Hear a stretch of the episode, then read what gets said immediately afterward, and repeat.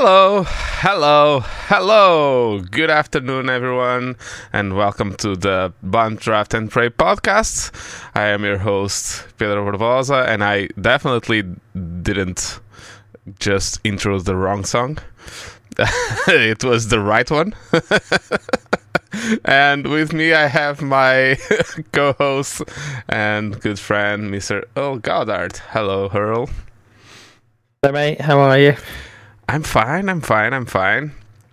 I would be better if I didn't mess up like this. At least I didn't forget to start recording, so that's Yeah, a if, you, plus. if you stop telling everyone, they wouldn't know. no, I like for everyone to know how bad I am at my Professional we are. yeah professional or unprofessional. Yeah, and today's episode is mariachi tires. Uh, the tires that warm you with a good song and um, then leave you with nothing. Okay. I think it sums up the race. Goodbye. Right. Podcast over. Podcast over. so yeah, well, this week was the Mexican Grand Prix, uh, and we were kind of uh, hoping for something. At least I was kind of like having a Mexican driver and being uh, a track unlike any other because it has a it's a very high altitude. So I kind of thought that Red Bull might not be that competitive, um, straight line wise, because the theory from previous years was that they were so good on this track because of their turbo um, configuration, the turbo being a little bit bigger, I think, and them normally doing uh, using a less RPM in the turbo and all that stuff. I I I pretend that I know what I'm talking about, but I don't. Keep going with it. It's fine. and uh, that they were able to, because of the thin air, they were able in previous years to spool it up a little bit more than other teams. So they had a little bit of headroom on the RPM of the turbos. And because of the th- thin air, they were able to still keep it cool. And so basically, it, it was a little bit more efficient uh, in um, Mexico than other turbos from other engine manufacturers. But as we went on to qualifying, it proved to be a little bit wrong because Mr. Max Verstappen was able to do pole position, much to the anger of the Mexican Mexican fans. Uh, they are crazy, crazy. It's almost like Japan, but I think it's even crazier because Tequila. yeah, more tequila and less polite and less respectful of boundaries. Let's say. I think everyone was complaining about that. Every driver was complaining about that because they were being mobbed in the pit lane, basically, and they couldn't even get to their uh, to their pits while going to the track. So, yeah. Um. So yeah, uh, still pole position for Max. It was a good lap. They weren't able to ride the curves as they would probably like or were able in previous years, but uh, he still got it. Almost three, basically three tenths from Mr. George Russell. We got second place and Lewis Hamilton third. So the Mercedes were more competitive this weekend. Let's say. I think George was on a lap that was comparable to Max's until he had a. Did he run wide? I didn't actually see, but I, I saw that he he did a green and a purple sector uh, in sector. Yeah, I think he he was about two or three tenths, and then he had an issue, or either ran wide or possible lap deletion, so I had to back out of it, and I think that's where he lost a couple of tenths. yeah, ac- yeah, nice to see them. actually, the uh, even Hamilton complained about I don't know if misfires or whatever was happening with the engine, and he complained about it all weekend. Um, that the engine was cutting out, so maybe Not like Lewis to complain. no Lewis. No, no, no, no, no, no, no, no, no, no, no. Don't talk bad about Lewis. We don't. Uh, we don't do that on this podcast. We are Hamilton lovers here. Uh, so and then Sergio Perez in fourth place. Then we had Carlos Sainz um, in in fifth. Then Mr. Valtteri Bottas doing a better time than than Charles Leclerc. that was a mega lap from Valtteri. And Yeah, then but Valtteri's always been quick there, hasn't he? Even Yeah. when in the Merc he was quick there. He just he obviously likes the place. Proof by where he ended up. Yeah, and he still has one track that he likes after we're not going to a certain track in a certain country that we don't like to talk about. and then in eighth place, Lando, uh, Norris, then ninth, Alonso, and then tenth, uh, Alpine, uh, the other Alp- Alpine of Esteban Ocon. So, and then 11th place, I was only going to talk about at, until 10th place, so, but just the two Alpines uh, separating both McLaren drivers. So yeah, um, Daniel seemed to find something here that he didn't have on previous occasions. At least it seems. Yeah, he definitely seemed a bit more comfortable with the car. I, why? I don't know. But that, yeah, something's there with as proved, and as we'll see later on. Yeah. So let's go straight into the race. Um, we'll talk about the whole budget cap thing in the end. I think it's not. Let's just run through these. Uh, I was going to lie and say eventful uh, Mexican GP. It was kind of eventful. We have a few incidents to discuss and talk about. Yeah, not the not the most exciting GP, but then it always has been a bit. Unless you've got one car that's particularly faster and coming through on the different tire, it's not really a. It's not. A, yeah, Yeah, and this time we could actually, uh, because we were all watching live, because it was in the evening here, uh, we were actually commentating on a bit, a few stuff on on Discord while the race was going on, and uh, yeah, one at a certain point I just I just wrote 2021. Is that you? I guess it was really similar to last year's race. Yeah, from Yeah, I think- point. even with the new cars and the new floors, it just seems that they don't. You get in the DRS train and that's it. Yeah, and the DRS is actually not as effective here because of the thin air. So Yeah, they almost need a longer DRS zone, even though they had three zones, but they needed that main straight. It wasn't long enough quite. So, yeah, just they could tweak it a little bit and probably get a lot more racing, especially down into T1. yeah, and it's not only the um, the DRS that it's not as effective. Drafting is not as effect- as effective. Um, so today's podcast should be called Bump. Not effective. podcast because we almost had no draft. and that's all because of the thin hair. Mexico City is very, very high. Uh, actually, the other one, I think Sao Paulo is the same thing, Interlagos. Yeah. Um, but they are different tracks. So uh, the, the Sao Paulo track is a little bit more um, old school, let's say, and more like a flowing Yeah. karting track. So um, it might create. Actually, I think it's going to be a very good race, Brazil. I think I, I predict it's going to be a good race because they normally it's good racing even with the old cars. We kind of had um, the main straight that is not really a straight, but let's call it main Yeah. straight, and then the back straight. They're two very good opportunities to, and with, with the S's and the lack of grip in the S's, it's it's always interesting. So Yep. yeah, let's start. The race was going to be seventy something laps, seventy nine laps. 71.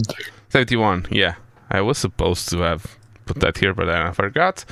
We had the C3, C, C2, C3, and C4 tires. Uh, so the middle ones, it's one, two, five. So we have the middle ones, and almost uh, the the more more prevalent tire was the soft, but it was kind of a mix up, and we had both uh, Red Bulls uh, in on the soft tire, starting on the soft tire, and both Mercedes on the medium tire. And like I said in the beginning, tires are going to be key on this Grand Prix. It's the talk of the Grand Prix. Um, so yeah, it's always fun to talk about tires. so we had uh, the start, and Russell had a. I thought it was a horrible. He, he, he had a horrible reaction time, but then he was able to just gain on uh, on Verstappen. I'm not sure how. Maybe he had more grip in the second phase of the acceleration. I, I, I, don't know. Yeah, he did. I mean, it wasn't a bad start. I think obviously him being on the mediums gave Max that little bit of an advantage if they got exactly the same start off the softs. So it wasn't. I think the more interesting bit is that he didn't Max forced him to the outside down into T1, which sort of messed it up for him. Yeah, very much. Um, yeah, like you said, if Max just swerved in to the right hand side and he was um, he was basically forced to go to the outside. Hamilton was on the outside, then went in for the for T1. And Hamilton had a very good start actually and then they the first three corners are like right left right. So almost like a chicane looking thing a weird thing. Like they are Dreadful. almost 90 degrees all of them. So it's a like a 90 right 90 left 90 right thing. And then hamilton uh, was able because he was able to because he, he was on the outside he was able to carry a little bit more speed and then just pushed like it was it was a little bit uh, there was nothing there. That was but it's racing. it wasn't any it wasn't harsh it wasn't the problem is george just got himself out of position and then he was fighting to get back into position go, bouncing over the curbs losing traction and which then as we saw gave checo a run on him down into yeah. down the next straight yeah, yeah, because there's a big straight on that uh, after that, and then there's a left-hander, right-hander, and it's uh, like Mexico. The first part of the track, it's almost carbon copy every corner. yeah, yeah. So it's slow corners to long long straights. So basically, this track has two one very big straight then the second one is a little bit and then it has a flat out not really um, straight straight but then it goes to a little straight where the third DRS zone was. So and not really straight straight. Not really straight. It's, it's one of those. We we kind of we kind of tend to say like interlagos we say it's straight and we count straight from the supposed to be uh, cow. Yeah. Junção, let's talk Portuguese, right? You have a Portuguese host. yeah, you can call it that. I'll, I'll teach you a little bit of Portuguese one day. Not just the swear words. okay, in trouble. and um, so yeah, we we kind of call some straights not straights because they are basically flat out corners. That's if you're confused a little bit. That's why I call it straight, not straight, not really straight. So yeah, and then so by basically the T4 we had um, Max, Hamilton, uh, uh, Perez, and George, okay. and then the two Ferraris. Yes, we had them. yeah, they were. They were there. They were bat- battling quite hard with each other that first lap. Yeah, it was nice to see. And Bottas had the, let's say, the most confusing start that I've ever seen. He seemed to not want to race with anyone. I don't know if you saw it, but it, it would just it, it just didn't it lifted like in the middle of the straight. So just ev- let everyone pass and then go behind them. It was really odd. really yeah, the strange. strategy. Yeah, that strategy got him far. so yeah, that was basically lap one, and the telling thing about this um, this race was that I have lap one here, and then the next lap that I have anything, it's lap twelve. so Mexico GP. Mexico GP, and my notes on lap twelve is everyone seems to be managing pace. Mexico GP. it was, wasn't it? It was a. Well, they said they spoke to Alpine and before the race, in Alonso, and he went, "I'm in tire conserve mode from lap two. that that was the whole thing. It was push on the first lap, and then as soon as it's then, he's on to conserving to run long. Yeah, and uh, we love Formula One, we love racing, but it's is this racing? When from lap two of a seventy-one lap race, you're going right. Let's manage. Just and you've got yeah. everyone. I mean, everyone from Max at the front was managing his softs, trying to like let's see how long we can make it work to get the strap working for them.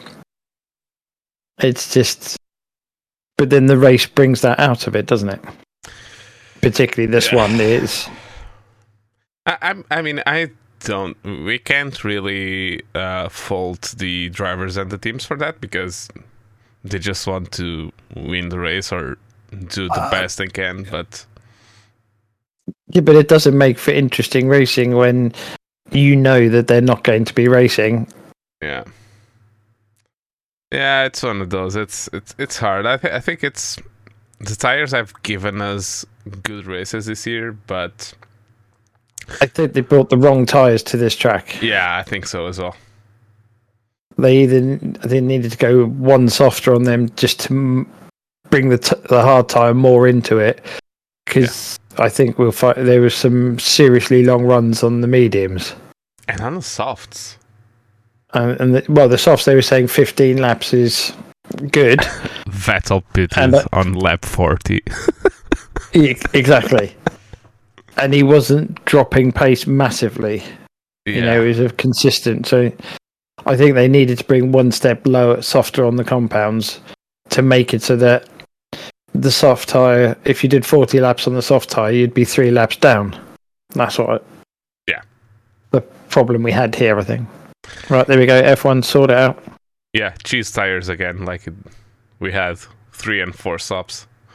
It was like like 2011, 2010, 2011 that we had the cheese yeah. tires. Yeah, we need someone to mess up in the pits. That's what we had. But before that, okay. Uh, before that, we had an incident between Gasly and Stroll, um, where Gasly just for in the second straight, in the end of it, he went on the inside and just ran. He even got out of the, even even got out of the of the track. So, how do you see that incident? Because there was actually a penalty. It was hundred percent Gasly's fault. He he just drove him off the track, and which is you know he went for the maneuver, and that's fair enough. But he pushed him wide. He didn't back out of it. If he'd given him the given Stroll the place back instantly, it would have been fine. Yeah. But I was surprised they obviously didn't do that. I think they chose the option of let's keep pushing and take the five second penalty and get out of traffic. Mm, yeah, I don't know. That did which they ended up getting well. a five second penalty. Yeah. So yeah, um, the, at this time we had in the front we had Max, and then Hamilton was able to keep with him, keep up with him in the medium tire compared to the soft. And Max, Max's engineer, I don't remember his name. I think I don't know. I don't Yeah. know. Lambiase. Yeah, it's that one. Yeah, that one. Just told him to break the the toe to Hamilton, and the next lap he did the fastest lap of the race. so yeah, Yeah. very conservative conservative on the tires. Yeah, it was. Yeah, it was crazy, crazy, crazy, crazy. It, no racing at all. Um, then on lap lap twenty three, Max actually says that his uh, right front, I think, was or left front was gone. Left front. Left front, yeah, was le- left front, and uh, we, I was expecting him to just come into the pit next lap, but it was actually Perez that did that, and that was the mess up that we had on the pit stops because it was, and it was really driver um, human error. They couldn't really do the right right, uh, right front tire that well, and he lost massive amounts of time on the pit stop. So Yeah, the guy had it the wrong angle, didn't he? yeah, he wasn't able, able to put it, and then he scrub, struggled a little, a little bit. It was just a messy, messy, messy pit stop. Um, and the next lap, Max comes in, has a perfect pit, pit stop, and drives out both of them in the mediums. And uh, Bono tells Hamilton, target plus six. Um, so at this point, I I wasn't sure, and the commentary, the Portuguese commentary, wasn't too. And the, with the Portuguese commentary, I'm talking about Felix da Costa, who was a he was commentating on the on this race as well. So it's nice to have finally someone who knows who he, what he's talking about on the Portuguese commentary. uh, and yeah, he, he was just unsure if it was uh, the target that they had the tires plus six or target was code for your lap that you are now plus six laps because they talk a little bit in code sometimes between the driver and the pit wall. Um, so yeah, I think that they would have obviously beforehand they would have had an uh, lap twenty or lap as their target, and then they're figuring like extend plus six. Yeah, because he, he only that. did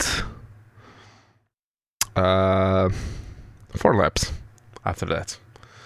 So Yeah, either it was target and target was already passed, or I don't know. Quite possibly, yeah. You never know with them, though, do you? Yeah. Um, yeah, he, he, he- Max complains about shifts again for like the fourth race in a row, and Hamilton complains about engine cuts. So I, I- don't know. Are these drivers just way too sensitive right now? So everything always because in current Formula One we are not that used to mechanical failures as before that we have many of them. Are these drivers just now with so in tune with their gear and not used to it running hundred percent that they just complain about everything, or are these cars doing? I think so something? because it. I think it must be a little bit of obviously wanting to be maximum performance and it to be perfect because it's distracting if you're feeling a glitch and more than anything, just probably letting the team know that you're noticing it in case they haven't spotted it on data, which they've probably noticed before you have. Yeah. Is there also a little bit of drive to survive because you're telling the world that I'm struggling, I've got an issue? yeah, I think I think I, I think most of it is they're so used to it being perfect that when it's off by a couple of tenths or a couple of hundredths, you notice it because it's just oh, why is it doing that? And by getting it out there, if they have any problems, they can go, "Well, I told you." So it's kind of covering So- their own back a bit. drivers are not these days drivers are not getting excuses in the end of the race but in the middle of it as well Yeah, pretty much. what you say yeah yeah that's it how, about right how many times in a race? How many times in a race do you hear Lewis, oh particularly that's that's a meme complaining that's a about his meme. That's- tyres? Okay. It, it, it's like, oh, these tyres, these tyres. Oh, what have you done? What have you done? Sets the fastest lap and wins the race. Obviously, in previous seasons, not this one, but yeah, there, there is a yeah. yeah. That's that, that's one of those that nobody really cared about since like what 2016. Nobody Yeah. took notice of. So uh, I, I I don't know. Maybe it's just give options to Drive to Survive to put it into various episodes. just to give them a little bit of a different accent or something like that. But yeah, it's starting to be ridiculous that part. Um, was starting because he hasn't really complained all like that. He complained a lot Yeah. about tires this race, but not from that angle. Everyone did. Yeah, everyone did. So yeah, so Hamilton then came in at lap 29, and uh, full disclosure, I'm not going to even talk about Ferrari because it was Carlos and then Charles. Uh, they they were nowhere. They were four seconds apart from uh, the first pit stop, uh, and yeah, it was I- I think it's- race.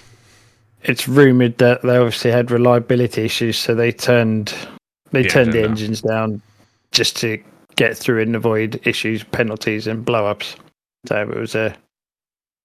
I mean, they they maximized what they could out of best of the rest, but yeah, they were just not at, not at the same race. Yeah, but and it was interesting because Ferrari and Haas had problems and were noticeably uh, slower on the straights. Alfa Romeo, in the other hand, were mega. They seemed to be very good, actually. And in the beginning, I really thought that uh, Valtteri had.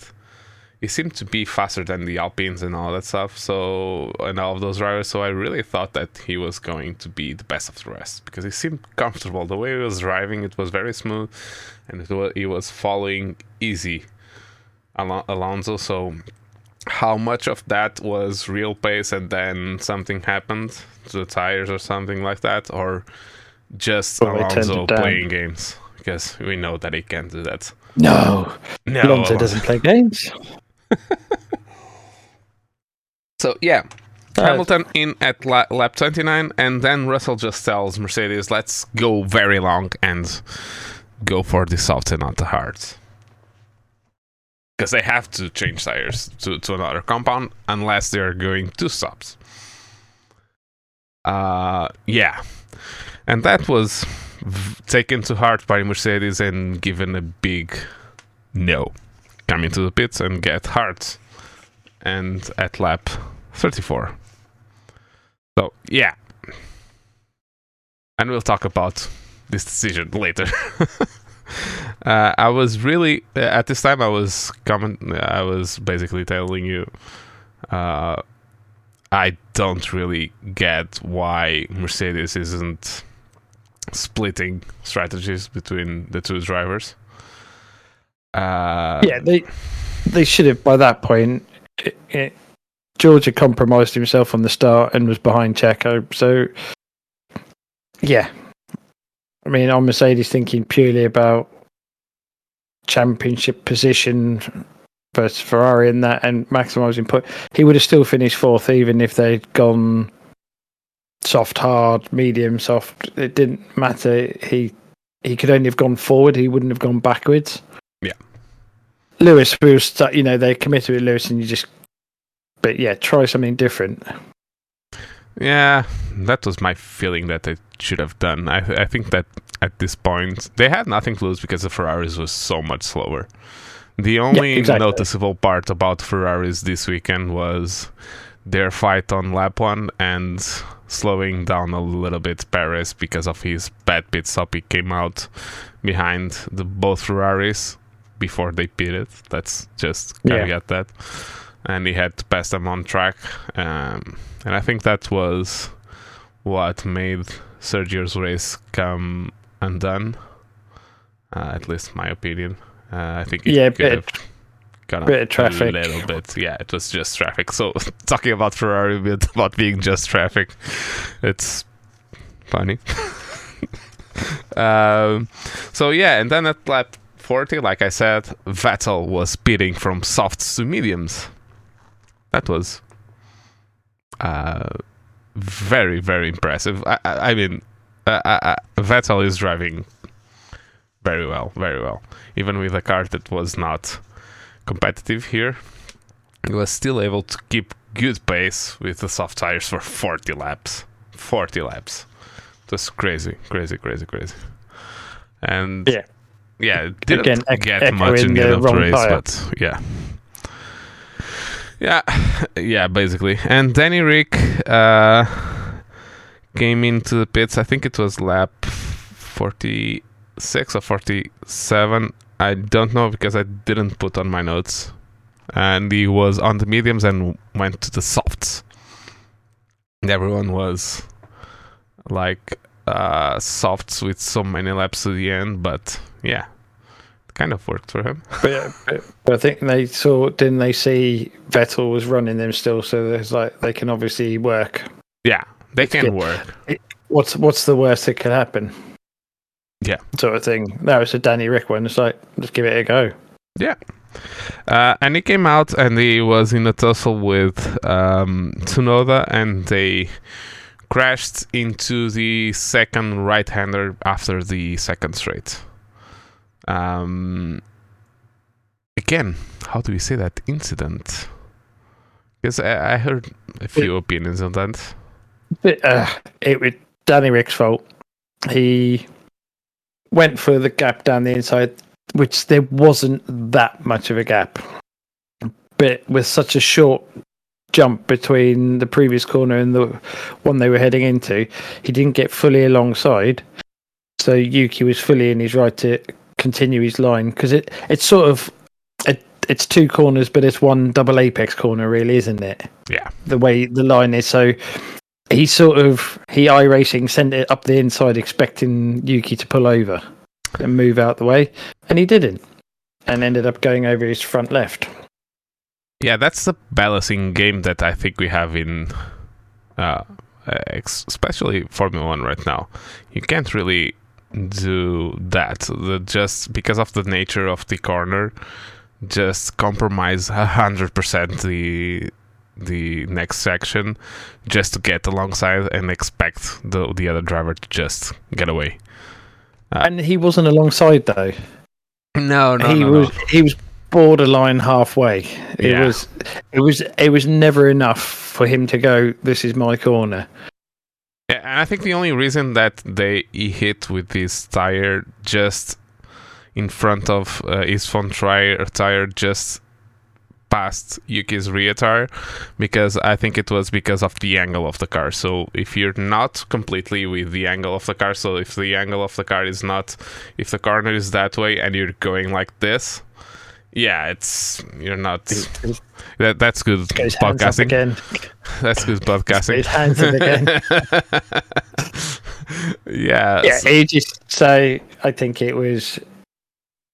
It was. He ultimately ended up getting a five five second, ten, 10 second, seconds. 10 That's the second second penalty. part of the. Yeah, I think that might have been a bit harsh. I think it was five. It was a five second penalty incident, but I think they may have upgraded it to 10 second due to the fact that Yuki retired from the race due to a suspension But- issue. But but but the FIA and the stewards don't consider the consequences of what happened in the penalty. No. Okay, then the only reason I can think why they would go 10, but yeah, I I know what I mean. I, I- it's just and Felix da Costa was uh, was actually uh, saying um, his comment was yeah he got the ten because of the of the consequences, but yeah the FIA is always hammering us about not caring about the consequences. Just the incident counts, but it always counts. It always they always take everything into account. It's just basically Yeah. talk. they have to. Yeah, and let's be honest, uh, I think Russell's uh, incident in, or if you compare both of uh, both of the incidents, Russell's incident didn't get a 10 second because it was basically restart, probably. Yeah. Um, so because they were kind of similar incidents, kind of, kind of. Um, Uh, yeah, no, no, that was this one was hundred percent Danny Rick's fault. Yeah. And the Austin one, Sainz was it was a maybe not 50-50, but Sainz played a part in that by leaving the door open for the cutback. So he put himself in a position he shouldn't have. He Yeah, put too much. In that incident, the corner is a little bit different, so it's Yeah, it's yeah, it's they're they're comparable but not. Uh, and we have a comment on YouTube basically saying, and hi, Mr. Pinto, it's too much common sense for the FIA to consider incidents outcomes. Yeah. Yeah, but they can't say one thing and do another one. So, yeah. uh, just, just be clear on what you're doing and don't don't don't say one thing and then do another one basically. Uh, it's what we ask. So yeah, this uh, at this time eh, Hamilton was complaining about his tires that was not the right choice, and we kind of agree with him. I think. Yeah, Although pretty much. I am on the opinion that Mercedes never had a shot to win this race. Never. The didn't matter the No, strategy. if they if they had gone medium, medium, and then softs at the end, I don't think it would have been any different to what I think. Let's be honest, Max in Red Bull at the moment had had them covered. What he was able to do on the softs, it was it was a given. They put him on a better, a more durable tire. He's still going to have the pace over them. Yeah. So the only thing they could do was go right, throw the hards on. Let's see if we can get them to drop off and catch it back. But as soon as you saw what sort of pace they were ru- length they were running on softs, it was like game over. It's now just a case of waiting for them to go. Ah, it didn't work. Yeah. And the only reason that Sergio didn't get second place, I think it was because he dropped back bef- uh, behind both Ferraris and Both basically Ferraris. damaged his tires trying to get Hamilton. Because he had to pass Yep. both Ferraris and then he lost so much time for Hamilton. Even if you if you don't count the 10 penalty he had for being stopped so so much time in the pits. So it was like a double whammy, and then he had to catch up to Hamilton, which he got close. He got almost into the DRS at some point of the race, but he could see that his tires were getting too hot, and he backed off for a couple of um, laps, and then he tried again, and he got close, close, close, but never, never, never. He he could never get close enough to do anything, basically. No, but then they're all struggling controlling heat in the cars as well. So, like you say, push lap, batteries, everything, and then have a couple of cool down laps. And yeah, it's just that's why this race is always boring because it's a race about conservation of everything tires, batteries, temperatures, brakes. Yeah, it was tense to see what the tires are going to do, but we always had in the back of our heads that yeah, it's not nothing's going to happen really. Yeah. Something did happen. Mr. Alonso started to go slow and then his I think it was the electric part of his power unit went kaboom. Something came out the back of that Yeah. car. You see, it, yeah. White parts. yeah, it was like yeah. strange. It was not a engine blow up like we usually see. It was a little No, bit weird, bit, bit, and that was into yeah, turn. not ideal. Yeah, and what proceeded to happen was very funny. His reaction: he got out of the car and started uh, waving and complaining about Gesticulating. gesticulating, and then two seconds after after that, he was waving to the crowd. so yeah, I, I think he's, I think he's had enough with Alpine for quite some Oh, yeah, time he- now. But He he's checked out. He's just it's almost the McLaren Alonso, yeah, except the car's a bit more competitive. let's keep on talking about Alpine and and um, and Alonso because we have someone watching that is in pain. Let's rub a little bit of soft salt in the wound. to be fair, they they had a good a good week. They both qualified Q three. You know, they were running well. Uh, Okay, we know from the start Alonso was playing the conservation game, and if there's anyone that can do it, there's not many better than him. Maybe And the the one that that- didn't have any option. It was Sergio. He couldn't really do anything. Yeah. So, no, I think they ran well. Ocon again is solid. Another solid race. Nothing. He had a cracking move round the outside into T1. Can't remember who it was on. I think it, is, it was on Valtteri, if I'm not It was, mistaken. yeah, I think it was Bottas, yeah. But yeah, around the outside, that was nice. Yeah. So They're good. It's just they seem obviously their engines are their weak point at the moment. After a few races back, they had a double engine failure. A couple of races back, so Yeah, and at this time we had a very fast Daniel Ricciardo for a change on the softs with a tec- 10 second penalty, trying to do the best he could on um, on the tires that like with the 10 second penalty that he had, and he was flying that man. He was in anger. one pissed off honey badger. Yeah, you piss off the honey badger and he's going to bite. Let's say, yeah, it was. He was passing everyone. He was on better tires. Let's be honest. It was on softs, and the softs were like the only thing that we. The right tire. Yeah, it, it was softs and mediums. Either way you put it, were the best option. Let's be honest. Yeah, to finish the race, I think at that point he was on the right tire, so low fuel loads, gripped up circuit, and softs, and a little bit of aggression. I mean, He was driving well. Driving well. It was nice. It was nice to see. It was nice to see the old Danny Rick, or flashes of the old Danny Rick. Yeah, because it was gaining like one and a half seconds per lap to Ocon. It was mega. it was really, really fun to see, and he was a- actually able to to get ten seconds um, past Ocon, which basically made him best of the rest. So, Yep. nice to see.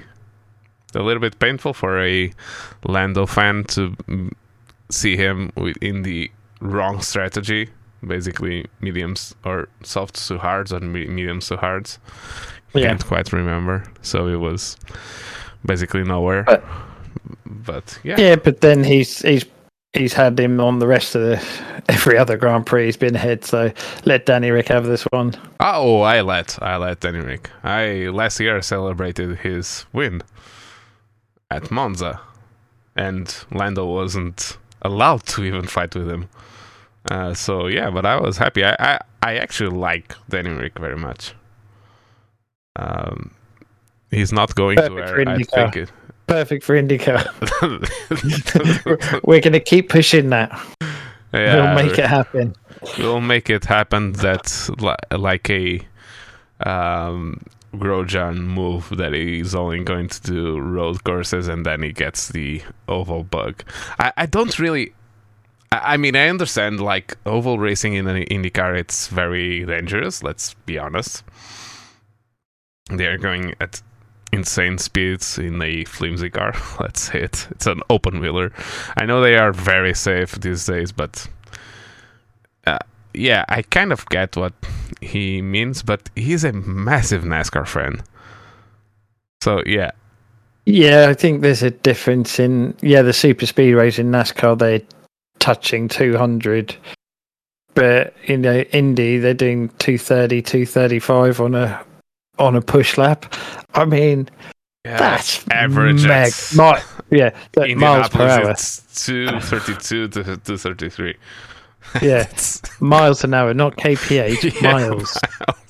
That's just ridiculous. So I can see why they get scared of that because, yeah, a lot can go wrong very quickly at that sort of speed. Next year, I'm going to do the Indy 500 in iRacing. Uh, yeah, but it looks. do it. Do it. Let's do it. We're Do that prepared. and NASCAR Daytona 500. Mr. Nuno, are you with us? in the 500. I know you are. Uh, so yeah, Yes. of course he is. He is a oval fan as well. We'll I'm give him a livery. We'll give him a, an Alpine livery. okay, uh, I'll do it. Uh, so yeah, then Russell stops for flying for the fastest lap, uh, one lap to the end, and he was able to get it. I, I, with the let's with the conservative uh, tire strategy that everyone was doing, I don't think that it was even a sweat, a simple, a single drop of sweat for him to to do the, the, f- the fastest lap. Yeah, just put it a set us I think it was and- like it was a couple of seconds he took it by, wasn't it? It was yeah, it was crazy. it was it was actually crazy. Um, so yeah, he free pit stop. He just d- did it, and yeah, he got the fastest lap. So Max won his 14th win. Win number 14 is the driver with the most wins ever. And for those of you complaining about in one season. yeah in- in a single season uh, and for those of you starting to shout at your uh, mobile phones or at your computer saying that um, michael didn't have many races like he has he has 70% of the race wins of the season and he the season hasn't finished yet and michael's best one was 72% so he's not far off and probably going to get it. Let's be honest? Mechanical issues or crashes, he's going to win at least one or two more, isn't he? yeah. Yeah. If not- if not all- don't- if not all of them. all of them. Yeah, I don't see anyone. I think I think right you'd be a strong man to bet against him. Like I did for this race. I didn't put money on it, but yeah, I had Sergio's back. Um, yeah, Uh, but you were going to the fairy tale. I was going for the fairy tale. As Ah. everyone was, they would, you know. Sergio in Mexico, it would have been great, but I think as soon as we got to quali, we knew there was no chance. Unless unless Max had an issue, there was no chance Sergio was going to beat him. Yeah, and actually, they put that question to Max in um, Austin. With I think it was with Sergio just beside him, and they asked him if he would move over for Sergio to to win, and he just said, "No, we're racing. I want to win every race that I win." it was just Yeah. a categorical no. I'm not Uh, going. he to wouldn't have won 14 then, would he? He'd still be searching for 14, so he won't give it up. No, I don't think so. And actually, Sebastian Vettel said that he hoped that he would get the 16. Now that he's beaten Mhm. him, just go away and win all of them. Yeah, why not? Why not? Yeah. So yeah, so the in the end of the race we had Max Verstappen, Lewis Hamilton, Sergio Perez, George Russell with the fastest lap uh, as well, so 13 points in, 13 points instead of uh, 12. Carlos Sainz, Charles Leclerc, Daniel Ricciardo being able to keep his seventh well, after a mega last part of the race. Esteban Ocon, Lando Norris, and Valtteri Bottas. So that's our top 10. So, yeah, boring race. Uh, I was. I, it's not going to be one of those ones that we're going to watch again anytime in the future. No. No. Uh, so yeah, news. Let's go on to the news. Um, one of the first news that we have to talk about was the basically the end of the budget cap saga. Um, Aston Martin got a financial financial penalty. They had to pay four hundred fifty thousand dollars. Yeah. I wasn't expecting that because they basically said it was an error in accounting. So I kind of thought that they didn't really pass, but they did. Uh, and uh, it was confirmed that Red Bull had passed uh, 2.2 million uh, dollars the budget cap, and their penalty was seven million dollars in um, as they had to pay up, and ten percent less time in uh, development. This is CFD and tunnel Yeah, for next season. for next season. So, what are we thinking? Is this what you expected and what you think is right? Would you the, would have I done? think they needed, a, obviously, they needed a penalty or something, and the FIA almost needed to not make an example of them, but make it difficult enough that it's not just half a million pound fine and carry on because every team would do it then with the money they have at their disposal. I think they could have gone a bit higher than 7 million and, you know, into double figures, so 10 million plus, just to really iterate that it's not acceptable.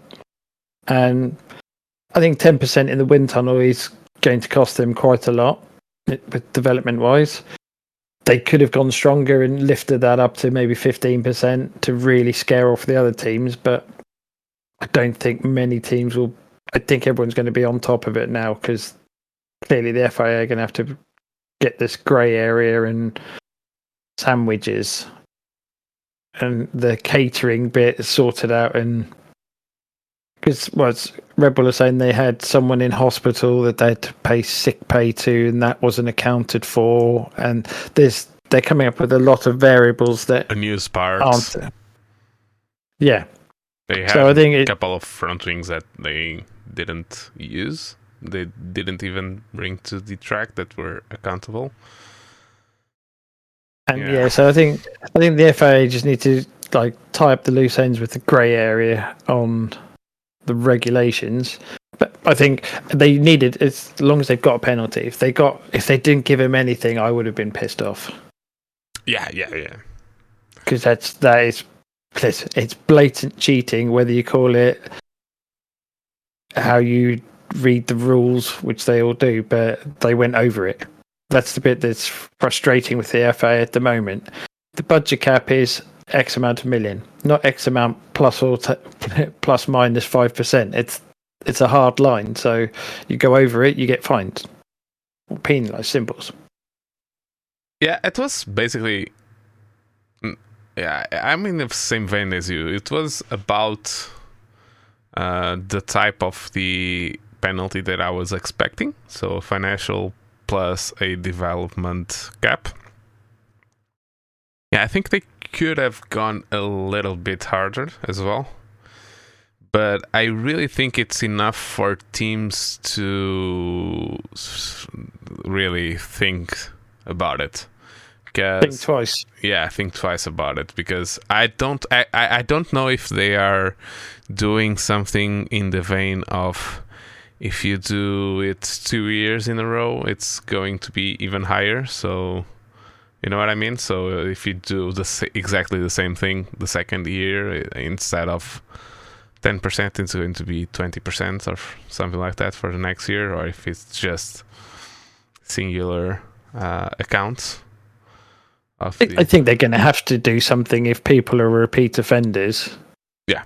Repeat offenders to a similar sort of amount and continuing to win, then you have to start going and questioning how much is this sandwich money not helping them is actually helping them if they're winning two, three championships in a row and going over the budget by two, three million every year when everyone else stays in it, you have to start saying, right, no. Yeah, the financial part of the the the fine, I to be honest, I from seven million to ten million or fifteen million, I don't think it would make a big difference to the big teams. The only thing I I think financially would detract someone from using it as a strategy would be like doing it the amount that you passed over you're going to times it by a hundred and that's the fine you have to pay I, I think that would be the only way that they could really financially um, detract teams from from doing anything so because I, so let's be honest 7 10 15 million for red bull mercedes and ferrari it's pocket money Nothing. Nothing. It's pocket money. They were operating on the 400 million range. So you can all imagine how my and it, for example, Red Bull was already doing that, and then they signed the deal with Oracle that brings. I've heard uh, almost 150 million dollars of sponsorship. It, it was a crazy amount of money. So yeah, they. I, I, I don't know. I, I don't think that financially you can. Uh, you can't hurt the big teams. No, you can't hurt big teams. You can only hurt the small teams. So yeah, the the the CFD and wind tunnel is the only way you can make it really happen. And let's be honest, probably Red Bull are the most equipped to maybe kind of being able to not be that penalized because they have Mr. Adrian Newey that doesn't even use a computer and still designing F1 cars. So he kind of yeah. has an idea how things w- will work. Um, so yeah, but but I think it, it will hurt them them a little bit. It's not going to hurt them half a second a lap like Christian Horner is They're saying. Claiming, yeah. No, no, that's not going to happen. Uh, but uh, it's going to, uh, it's going to hurt enough that they will not want to do that mistake again. Let's be honest. Mm, yeah. Uh, they they are already saying that they are on to the cap. They are not going to go over like last year. Um, so yeah. Second thing that we might talk about is tire blankets.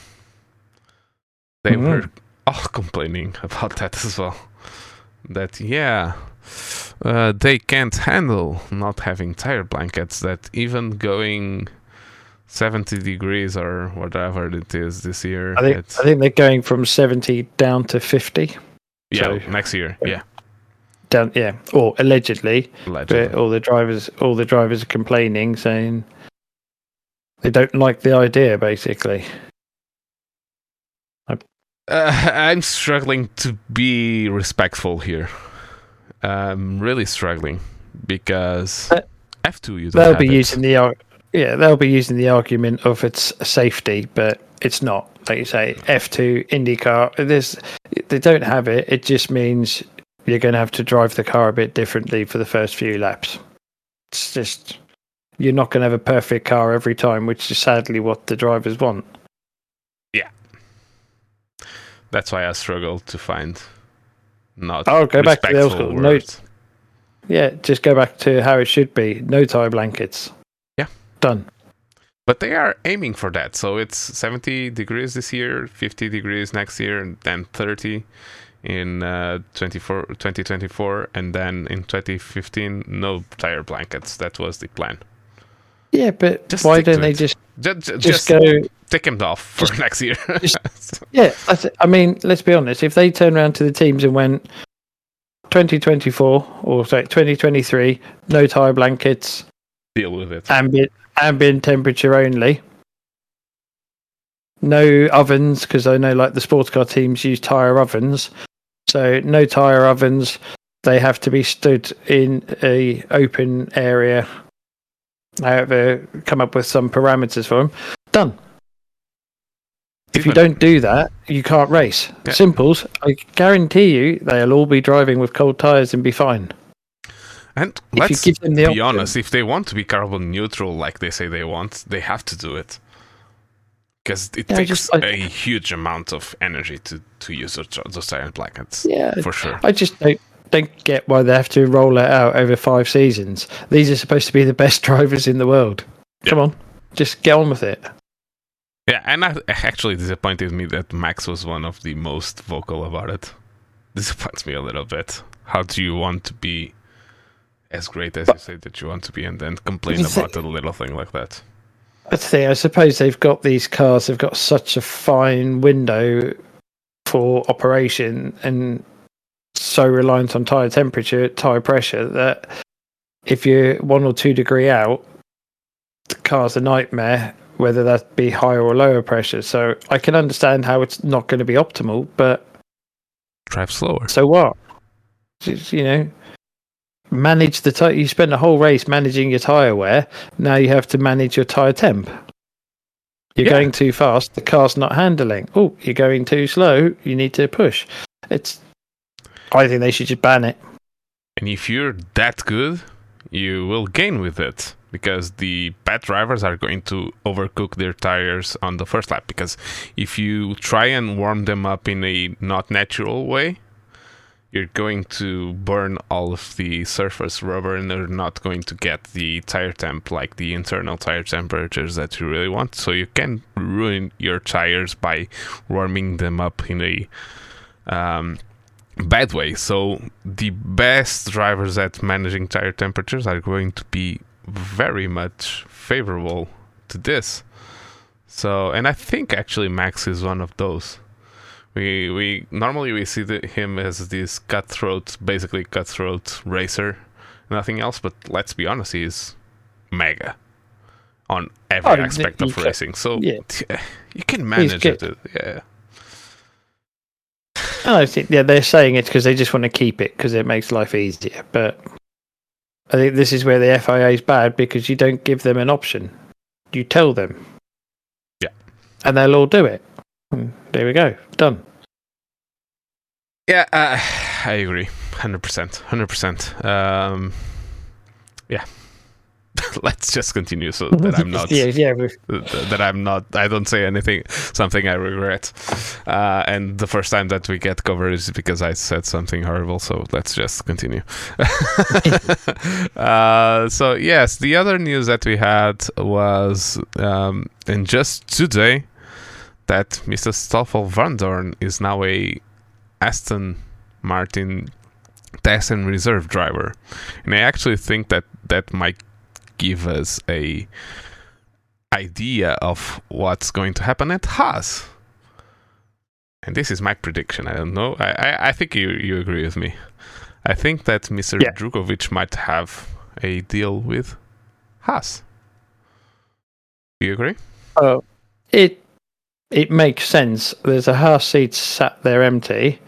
Drugovich was or had recently signed as the replacement driver for Aston. Yeah.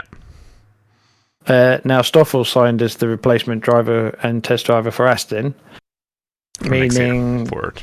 yeah for next year. So it means Drugovich is either been booted out and is left F1 for good, or he's going to be driving the um Haas. We'd like to think that. I personally would love to see him in. it. I think he's of the F2 drivers that are around. I think he's worth a shot. Big style. I, I, I, I, if if he's booted out of F1 without even driving an F1 car, almost, I, I mean, just scrap Formula Two. Just Exactly. throw it to the garbage. I, I don't know if that happens. I I would be unless he's found somewhere else to race that he really wants to go, like Formula E or something like that, and he wants to change his career, and it is his decision to do that. That I don't see happening. You don't go. You're not Formula Two world He- champion, and there's a seat he- available, and then in Exactly. He's one foot in the door in F1 after all his years of trying. He's not going to just go, oh, I'll go do Formula E. Yeah. He's either been pushed out or there's something afoot that will hopefully be made public soon so we can go, yay. Yay! So for the and then what time, that does is that sort of leaves a space as for a reserve and test driver at Mercedes then. uh, Stoffel. yeah, there's already because Stoffel is not going to be there next year. Exactly. So that might bring up a certain Mr. Well- Daniel Ricciardo. Yeah, it's considering he's adamant he's staying in F1 and he doesn't want to go, and he's potentially looking at. We we, we won't go the IndyCar. You said the word. um, but yeah, he's saying he wants to stay in F1 and he wants to be in a competitive car. Well, he's not going to race one, but he can at least test one. Unless, so you know, unless we got this oh, entirely wrong, and it's Drugovich that's going to Mercedes, and Ricciardo is going to race at Haas. Mm. Mm. I don't know. Of, After all he's uh, talking of he wants a competitive car, he's he's not done with it. I don't think he will class the Haas as a competitive car. Let's be honest, Ricciardo is not is never going to drive another F1 com- competitive F1 car. Yeah, but does he know that? Has he accepted that yet? I, I don't know. There's actually talks about Hamilton continue to drive in Formula One after 2024. And that he oh. may continue Oh. Yeah. for quite a few years. So Well, we'll see. I I, I actually think Hamilton should just. Uh, uh, and I'm unless he really, really cares about that eighth championship, and it's like if he doesn't do it, it's going to be his biggest regret of his life, and he knows that. I, uh, I don't know. I think. I think. Okay. I think if he had won last season, I think you would have seen it. Yeah, He would have disappeared off. I think there is a little bit of the ego in it that he's tied with Schumacher. Was set. I think the the fact that he's there and it's like I can do seven, I can do eight, I can do eight, and I can be the greatest ever. I think there is a little bit of ego there that will push him on to. Well, let's Because be honest. He's go- already the best ever. Uh, The only Uh, stat that he has uh, that he has. Uh, okay, but another world championship is not going going to do that. No, exactly. But in in his head, it might be. I, I, I don't know. I, I'm always uncomf- uncomfortable about um, comparing drivers from different eras of Formula One. I'm always yeah, you very- can't. Uh, and I mean, there's actually people that argue that Stirling Moss was probably the best driver ever. Even Stirling Moss that even doesn't even have one world championship just because he was so good, um, but never had as much backing, let's say, as Fangio. Fangio was always the number one driver wherever he went, and it was a Mhm. different time where, um, where uh, he could if he if his car failed, he just took another another car and went and in the Yeah. race. So yeah, I I I, I don't know. Uh, It's uh, I No. really don't get it, but I'm not a world champion, so I can't really. No, Lew- we have to. We all admit Lewis is one of the greatest. But Yeah. I can't. I think the terminology of the greatest. I don't think you can do No, the whole goat thing anymore because it's just too. Because let's okay, look at it currently. Another three years, Max could be a five-time world champion, and all of a sudden, is he the greatest? Well, he's the greatest of this era because he's won all the championships. Yeah. Is he is he better, like you say, than Fangio? Is he better than Jim Clark? Never won it, you know. But Yeah. one of the best drivers ever. And then you start going into your Senna's, your Mansell's, the modern '90s era.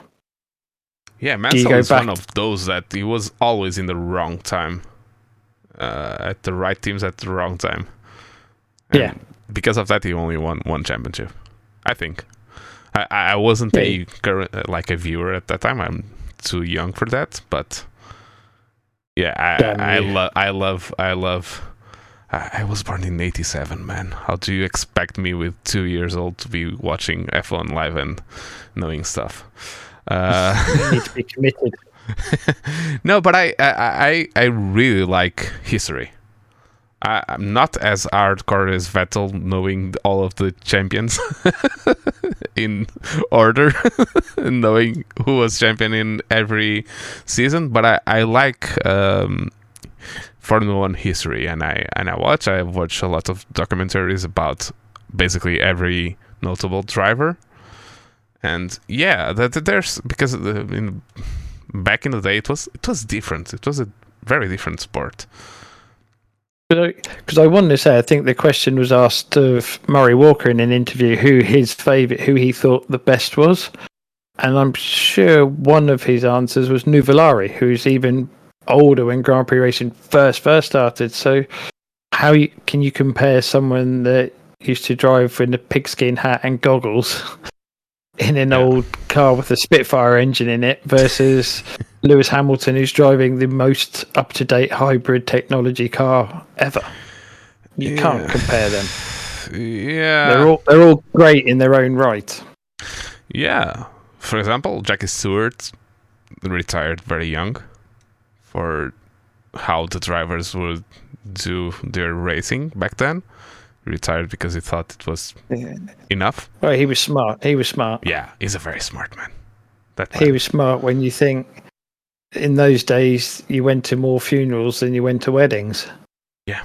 And when when you're burying your race mates and fellow racers one a one a month, whatever the statistic, it was ridiculous. Yeah. People dying, it was like, yeah, okay, see you later, I'm out. Yeah, I've won it. and he I'm went on to basically being one of the most prominent figures for F1 safety. Yeah. The work that he did was amazing in those years where driver if I think some drivers could would even drive with an open faced helmet if they could uh, or a pigskin if they, if they could because it was that kind of uh, daredevil um, mentality um, Yeah. so yeah, uh, you can't compare. So that's why I kind of see it as not pointless, but I would I, I would love for Lewis not to get the chance to do a Schumacher then coming back and doing nothing basically or something like that or going off or going out in a down. I would love him to go in and up, like us Yeah, I think- remembering the last part of his. Um, Yeah, we don't want him to, not to disparage Ricciardo, but we don't want to see him slowly driving a Haas and then leave F1. Yeah. Not not that Lewis is But going to do that. we- He's going to No, stay no, at Mercedes and then he's going to retire for good from motor racing yeah. Yeah. Go and be a DJ. and a clothes designer. Um, actually, I think Yeah. I think Ricciardo was probably going to be a DJ more quickly than Uh, no, Lewis has got Uh, he albums likes out and music, but I'm, I don't think out and that he's- DJing is his jam. well, he might not be DJ, but he, he's a music producer then. Yeah. Talking to apparently, here. well, yeah, but apparently he has um he has stuff out there under a pseudonym already. Uh, yeah, yeah, yeah, yeah, yeah. It- It's Hamilton, but I just don't know what the pseudonym is. Uh. Uh, I don't know. I'm a rocker. Uh, I, I mean, I have a traditional instrument just behind me, but I'm a rocker at heart, so I, I don't really. I, I listen to almost everything, but pop is not my jam or go to jam. So I don't really. I, I'm not. I'm not one of those guys that are, is with all the current things on mine. So I, I don't really know what. But I've heard that he has a pseudonym and some stuff out. Anyway, Doing something. uh, let's hope he's a the next childish Gambino or something like that. I don't know. uh, yeah, we can only hope that he. I, I just want him to go out of the sport gracefully. Let's say, let's say like Yeah. that.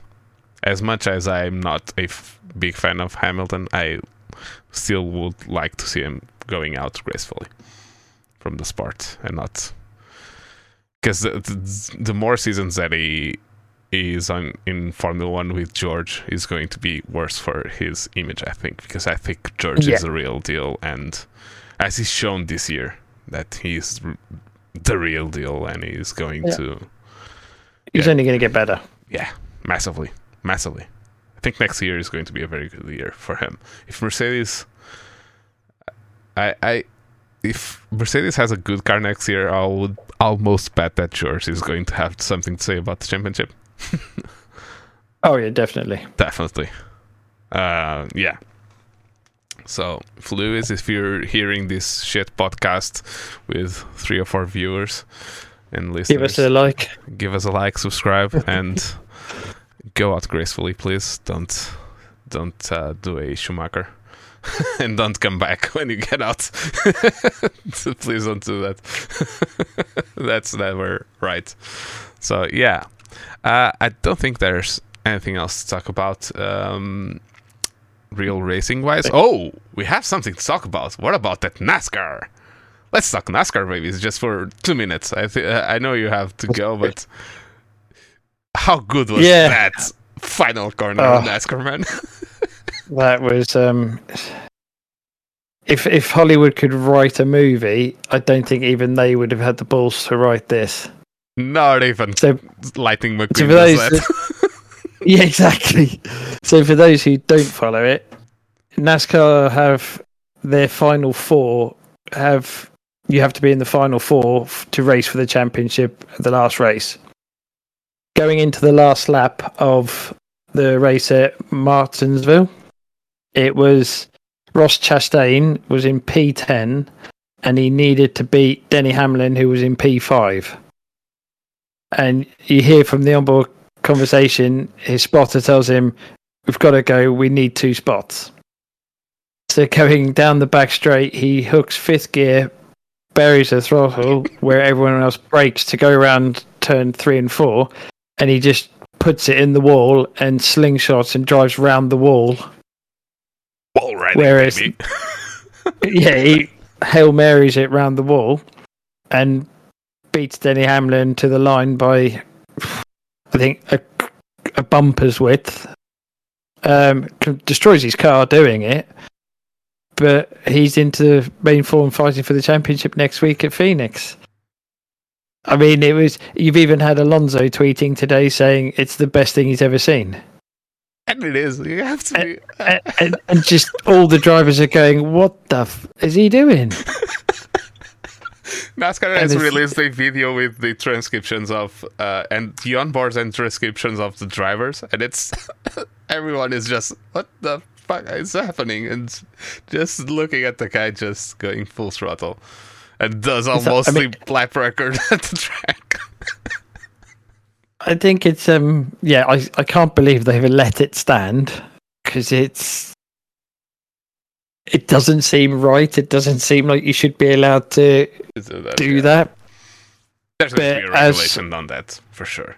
As one podcast, um, NASCAR podcast, have said, the NASCAR podcast, apparently their official was saying the difference why they're not banning him is in other events where they wreck another driver, it's classed as dangerous driving and penalised. He didn't wreck any driver. Essentially, he wrecked himself. Yeah. but he didn't. So that's why they're not considering it dangerous driving. But yeah, he's probably done 50, 50 plus grand's worth of damage to the car. But by doing so, he's put himself in the the race to win the title, which will be worth millions to him and the team. So, and for Trackhouse, who have been one of the up and coming teams establishing themselves in NASCAR, to be in the final fours, good. I bet iRacing, yes, yesterday was, and Oh, Sunday ev- and everyone was trying it. Everyone was trying it. And people are do- they're doing it and they're doing the same 18.8 second lap time i've just seen a guy do it today yeah, But- it's it's crazy. He, he- wasn't. He didn't have that in mind. He he said I watched his interview, and he said he did it like 15 years ago in a GameCube or something like that, or or whatever it was, and it just came to his head when he was he was exiting turn one. Uh, uh, uh, it just came to his head. "Oh, What if I do that? I have nothing to to lose, and then he just did it.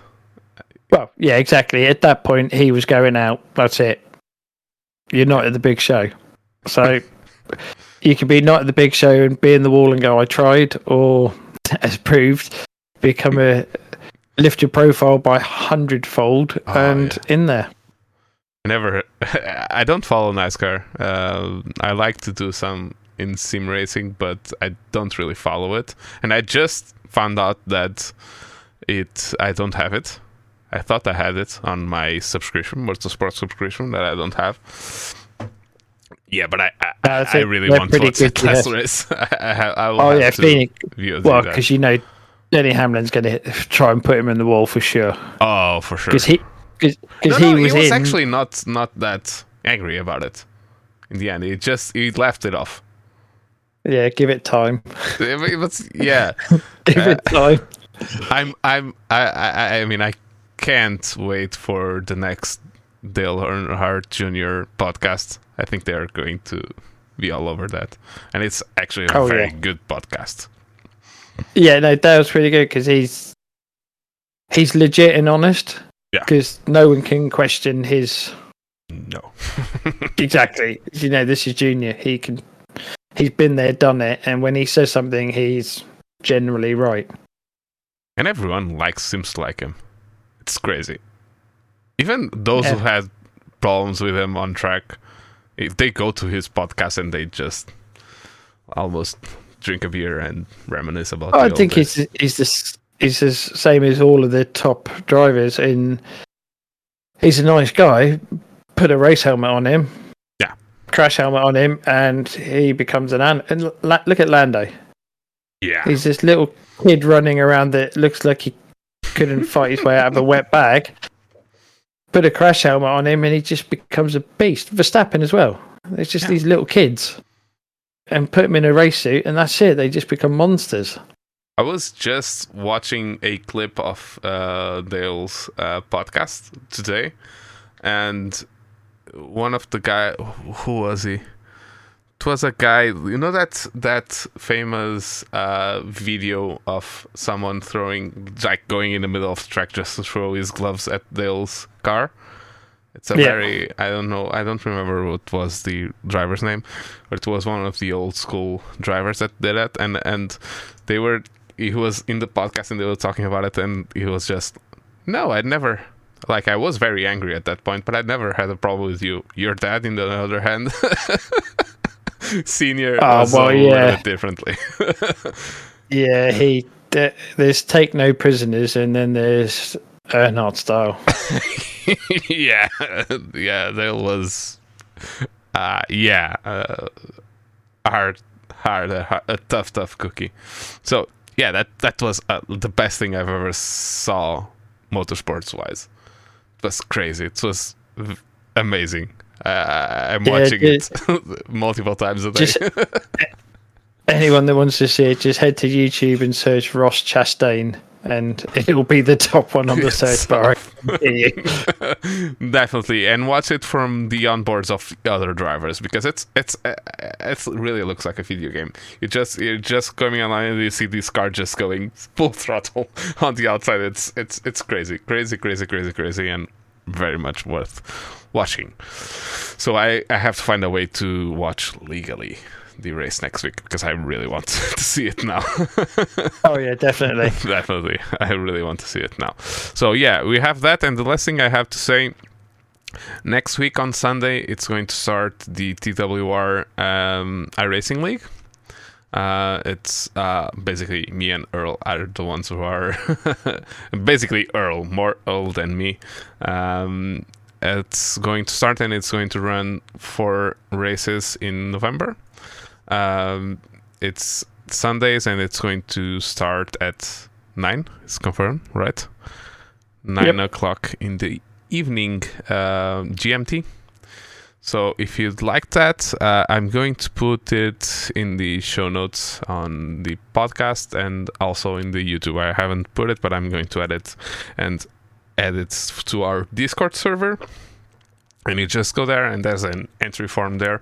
So we still have some spots and It's going to be LMP2 and GT3, and the first race is at Watkins Glen. Glenn.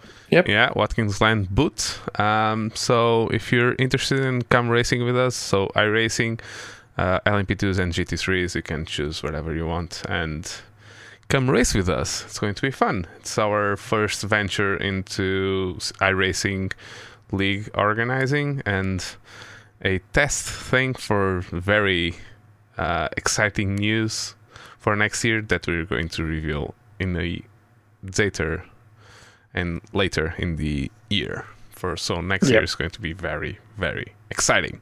So come race with us. I've been your host Pedro Barbosa. You can find me at Pedro Barbosa SR on Twitter. I haven't put, but if you search for Pedro Barbosa uh, TWR on Facebook, there's a Facebook page. I'm going to start using that to give my unpopular opinions.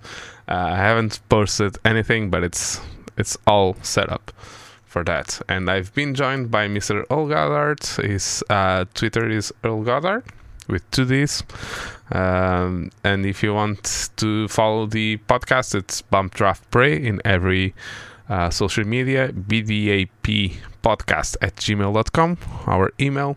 Uh, please like, subscribe, and all that jazz, like I told Lewis, because he's definitely going to watch and listen to this podcast. Uh, Oh yeah, definitely. Uh, so, yeah, so thank you for watching, and I'll see you next time. Cheers, guys. Cheers. Goodbye. Where is the outro? Where is the outro? I, I really messed up. Sorry, guys. See ya.